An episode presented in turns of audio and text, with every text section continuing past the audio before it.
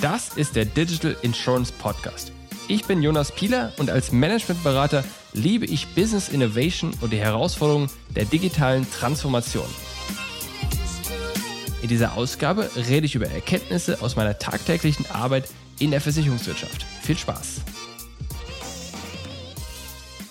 Liebe Freunde, Ökosysteme, Ökosysteme, KI, Blockchain, Ökosysteme. Das Buzzword von jetzt inzwischen schon 2021 ist wahrscheinlich auch Ökosysteme. Lasst uns deswegen heute darüber reden. Ich habe kürzlich ein Papier geschrieben. Ich habe es genannt mit Ökosystemen gewinnen. Ja, jetzt kann jeder böse sein wegen dieses cheesy, catchy Titles. Ehrlich gesagt, mir ist kein besser reingefallen. Aber naja, lasst uns das nehmen. Ich habe festgestellt, dass in dieser Branche jeder das Wort Ökosystem schon mal gehört hat, dass aber die wenigsten wissen, worum es sich dabei handelt und viel fast noch schlimmer, in den Unternehmen selbst gibt es kaum oder wenig Klarheit darüber, was das denn nun ist. Lasst uns vielleicht erst einmal mit etwas aufräumen, wo ich fundamental eine andere Meinung habe. Viele Leute begreifen Ökosysteme im Sinne von oder bezogen auf den Konsumenten. Also beispielsweise habe ich ein Mobility-Ökosystem, ein Health-Ökosystem, ein Travel-Ökosystem etc. Aber ich glaube, dass das bei all der Customer Centricity ein bisschen zu kurz gedacht ist. Denn am Ende des Tages ist wahrscheinlich jeder sein, die Sonne in seinem eigenen Ökosystem. Ist auch schön, wenn man auch mal im Zentrum sein darf. Jedenfalls kann man sich das bei einem Versicherer ungefähr so vorstellen. Der Versicherer also im Zentrum. Und wenn ich über Versicherer rede, dann rede ich sowohl über Versicherer mit direktem Endkunden und Kontakt über eine Ausschließlichkeitsorganisation, als auch über Maklerversicherer und andere Arten von äh, B2B bzw. Vertriebsmodellen. Unser Versicherer ist jetzt in unserem Zentrum. Und was ist um ihn herum? Das ist zum Beispiel ganz klar der Kunde, das ist aber auch der Makler, das sind aber auch andere Consumer Brands, die vielleicht die gleichen Kunden adressieren. Das können aber auch Kfz-Leasing-Anbieter sein, mit denen man eine Art White-Label-Kooperation hat. Das können aber auch Softwarehersteller von Kernversicherungssystemen sein. Das ist vielleicht sogar auch der Eigentümer der Immobilie, in deren die eigenen Büros sind. Und insofern hat der Versicherer sein eigenes Ökosystem. Ja, aus der Kundensicht da sind wir bei der Health oder Mobility oder Travel Ecosystem Welt, fühlen wir uns mehr zu Hause. Da gibt es dann den Kfz-Hersteller, der eben dem Kunden das Car as a Service Angebot macht, der Arzt, der halt ein Gesundheitsangebot macht oder auch die Krankenversicherung und das Hotel, das dann dem Kunden beispielsweise oder dem Konsumenten beispielsweise die Übernachtung stellt. Und aus Maklersicht gibt es auch hier wieder Softwarehersteller, die Maklerverwaltungsprogramme produzieren. Da gibt es natürlich auch wieder den Kunden. Da gibt es aber auch andere Versicherer. Da gibt es zum Beispiel eine große Anzahl von Versicherern oder Finanzproduktgeber, wie vielleicht auch Banken oder Fondsanbieter, die der Makler nutzt, um seinen Kunden ein gutes Angebot zu machen. Ja, also insofern Zusammenfassung, jeder ist die Sonne seines Ökosystems. Konzentrieren wir uns also auf die Versicherer. Sie bestehen heute aus verschiedenen Bauteilen. das sind klassischerweise die Abteilungen eines Versicherers. Da ist dann der Vertrieb, beziehungsweise der Vertriebssupport. Da ist dann daran angeschlossen oder in, der, in dem Kontext oft auch die Ausschließlichkeitsorganisation. Da ist dann irgendwo das Marketing verortet, da ist dann das Aktoriat verortet, Kapitalanlage, IT, Strategie, Rechnungslegung, etc. etc. Das sind die klassischen Teile eines Versicherers. Und was jetzt neu ist, ist, dass in einem Ökosystem sich diese Teile oder diese Abteilungen, und zwar damit meine ich jetzt wirklich alle, auch von mir ist das Facility Management, mit Partnern außerhalb zusammentut. Da kann man jetzt wüste Ideen aufmachen, was hier für wen welche die richtigen Partner sind. Das muss man im Einzelfall sich natürlich immer anschauen, ob das wirklich Sinn macht. Aber ich gebe so ein paar Gedanken und ein paar Ideen, damit man irgendwie versteht, worauf das hinausläuft.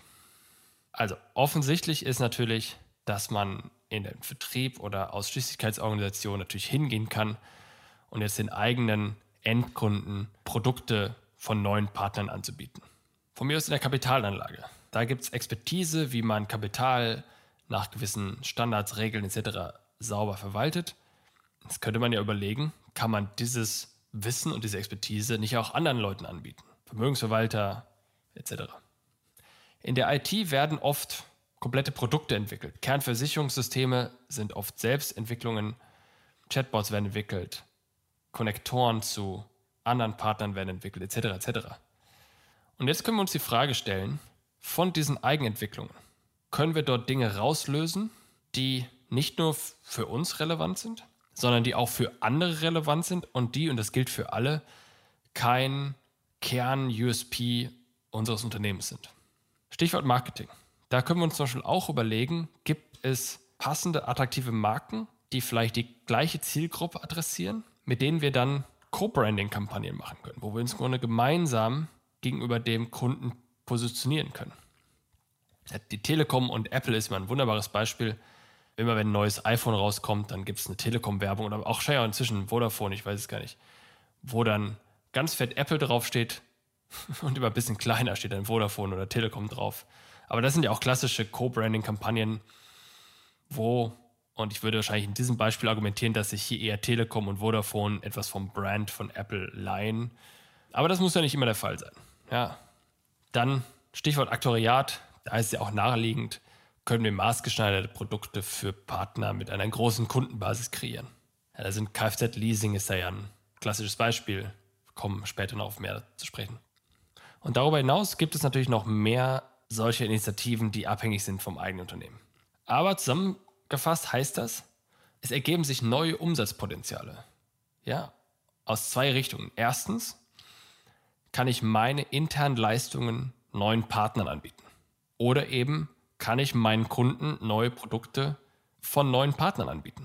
Und um diese Umsatzpotenziale zu nutzen, muss ich nun die eigene Organisation für neue Partner öffnen. Ja, traditionelle Partner waren eben Makler, Dienstleister, Endkunden etc.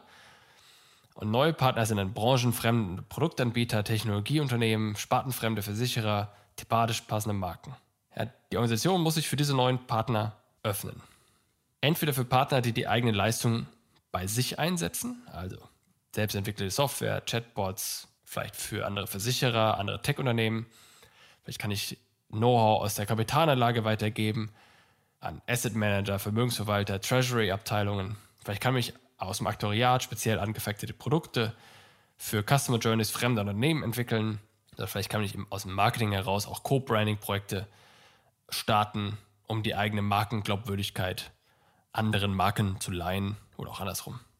Dann muss sich die Organisation öffnen für Partner, deren Leistungen für die eigenen Privatkunden relevant sind. Zwei Beispiele. Zum Beispiel ein Mobility Brand. Ein Versicherer könnte jetzt ein Mobility Brand entwickeln und dort wäre dann Teil eine Kfz-Versicherung. Und zusätzlich würde der Versicherer dann noch Guthaben für Carsharing oder Carsharing-Angebote hinzufügen, Mietwagenangebote, Reiseplaner etc. Ein zweites Beispiel wäre dann ein Financial Brand. Da hätte man als Versicherungsprodukt eine Lebensversicherung und drumherum hätte man von mir das Sparkonten, Haushaltsbuch, irgendeine Hochrechnung für Rente etc. Und diese Produkte, die ich jetzt quasi neu geformt mit Partnern, externen neuen Partnern gemacht habe, vertreibe ich jetzt über meine eigene Ausschließlichkeitsorganisation, über meine eigenen Makler oder eben über meine digitalen Kanäle.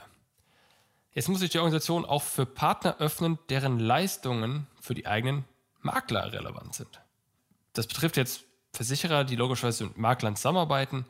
Hier ist das Kernprodukt natürlich Versicherungstarife für die Makler, damit sie diese ihren Kunden anbieten können. Und da könnte man jetzt noch hinzufügen, beispielsweise CRM-Tools, die den eigenen Vertrieb des Maklers optimieren. Da könnte man hinzufügen auch Gutscheine oder Boni als Goodies für die eigenen Kunden. Ein plattes Beispiel wäre jetzt Amazon-Gutscheine beilegen. Ja, muss nicht so platt sein, wenn man ein bisschen nachdenkt, aber das ist der Gedanke dahinter. Und schließlich könnten wir darüber nachdenken, dass wir Daten aus der Marktforschung zur Vertriebssteigerung an die Makler weitergeben. Ist ja jetzt auch nicht nichts Neues oder so wahnsinnig bahnbrechendes. Und das Entscheidende hier ist aber auch, dass die Makler natürlich ebenfalls digital aufrüsten und solche Ökosystemintegrationen von ihren Versicherern mehr und mehr erwarten. Was an dem Ganzen jetzt nicht neu ist, ist, dass man mit anderen Partnern zusammenarbeitet. Ja, man hat, die Versicherer haben in der Vergangenheit schon mit Maklern zusammengearbeitet. Im Einzelhandel sind Policen für Smartphones und Computer schon lange relevant. Und auch die Kfz-Versicherung im Zusammenhang mit Leasing-Angeboten ist nichts Neues. Aber erfolgreiche Versicherer haben hier jetzt ein Mindset, das ihnen erlaubt, all diese innovativen, öffnenden Themen anzugehen. Dass sie ihnen erlaubt, ihre Rolle zu schärfen und zu fokussieren. Ein Beispiel. Ich argumentiere, dass heute Versicherer noch viel zu breit aufgestellt sind. Selbst Maklerversicherer sind noch zu breit. Denn am Ende des Tages ist die Aufgabe eines Versicherers, ein Risiko zu kalkulieren und zu übernehmen gegen den entsprechenden Preis. Und heute machen aber auch Maklerversicherer noch Kundensupport dazu und haben auch noch, man kann auch direkt noch Produkte bei denen abschließen, machen Marketing und so weiter. Und das ist eigentlich streng genommen nicht Kern der Geschichte, das ist nur ein Enabler. Und genauso ist IT und HR und Facility Management streng genommen keine Übernahme von Risiken, wie es zum Beispiel Aktoriat und Rechtsabteilung ist, sondern es ist ein Enabler, dass sie diese Arbeit gut und besser machen können. Und dementsprechend sollten Versicherer hingehen und sich dieser Rolle bewusst werden und diese Rollen aufspalten. Zu sagen, okay, wir machen einen White-Label-Versicherer, der nichts anderes macht, als Risiken zu übernehmen, und zwar in Form von transparent White-Label im Hintergrund. Dann hat man eine Vertriebseinheit, die von mir aus die Makler koordiniert und steuert und unterstützt. Und unten drunter hat man dann eine IT- und HR-Facility, die dafür sorgt, dass beide sauber arbeiten können.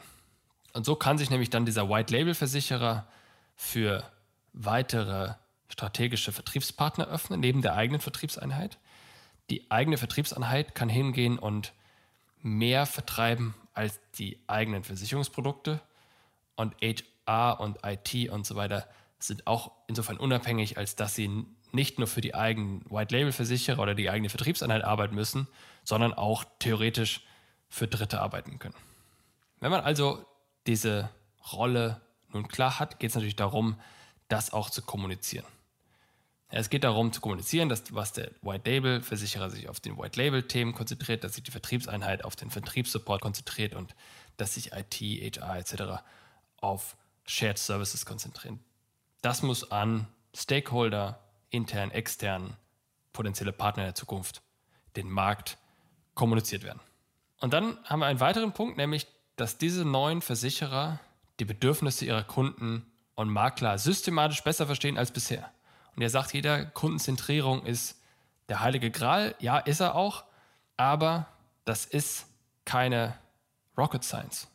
Es gibt Prozesse, mit denen man systematisch dafür sorgen kann, dass man Kunden, Partner besser versteht. Ein Beispiel, eine interne RD-Abteilung verprobt laufend neue Produktideen. Ja, Mitglieder dieser RD-Abteilung sind Entwickler, Designer, Aktuare, Juristen, Strategen etc. Und deren einziger Job ist in so einem Agile Innovation Loop, den wahrscheinlich auch jeder inzwischen zur Genüge gehört hat, schnell einen Prototypen bauen, auf den Markt bringen, die Erkenntnisse im Vertrieb messen und verstehen und erste wirkliche Piloten platzieren und aus diesen Erkenntnissen dann neue Hypothesen ableiten, wie man das Produkt besser machen kann, wie man es besser an den Markt anpassen kann und dann wieder eine neue Iteration bauen, wieder messen, ob sich das nun besser verkaufen lässt und daraus wieder Hypothesen ableiten. Und das immer im Kreis und das möglichst schnell. Je schneller das geht, desto schneller lernt man echte Dinge aus dem echten Leben sozusagen. Und was diese Organisationen auch machen, ist, sie suchen gezielt nach neuen Angeboten. Ja, sie haben beispielsweise Startup Scouts, die die Startup-Landschaft gezielt nach innovativen Angeboten absuchen. Oder sie, haben, sie sind ein Corporate Venture Capitalist und haben über eigene Beteiligung Zugriff auf Insights und Innovationen. Sie können auch hingehen und Investments in Venture Funds tätigen, indem sie über diese Fonds und deren Portfolio dann auf Erkenntnisse aus Beteiligung zugreifen können. Oder ganz einfach, dass sie klassische Market Product Scouts einsetzen, die den Markt nach etablierten Produkten absuchen und Partnerschaften prüfen. Und wenn dann mal ein Partner gefunden ist, dann sind diese neuen Versicherer einfach zu integrierende Partner.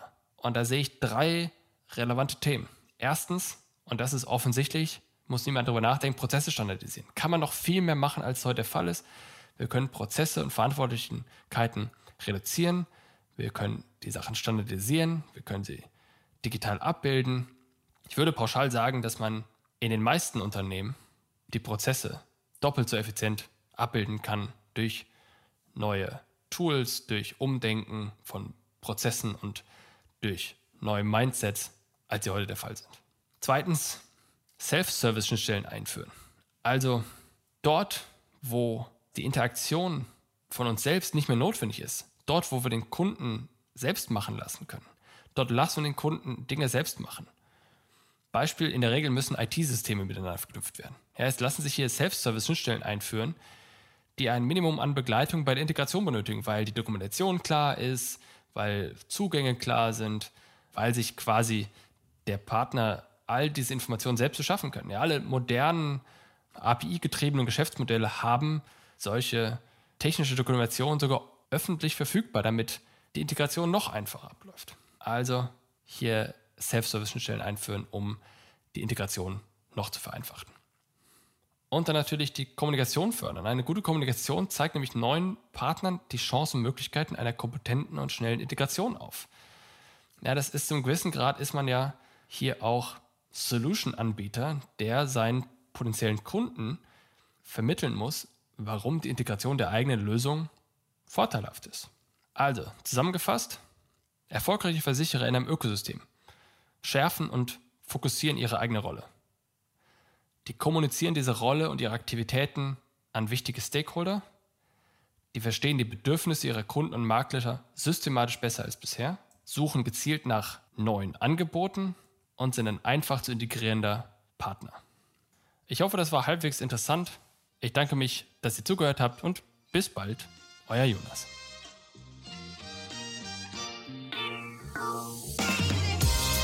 Das war eine weitere Ausgabe des Digital Insurance Podcast. Wenn dir diese Ausgabe gefallen hat, dann hinterlasse uns deine Meinung bei Apple Podcasts. Und wenn du wissen willst, wie du die Herausforderung der digitalen Transformation in deinem Unternehmen meistern kannst, kontaktiere mich per LinkedIn oder unter pilaco.com.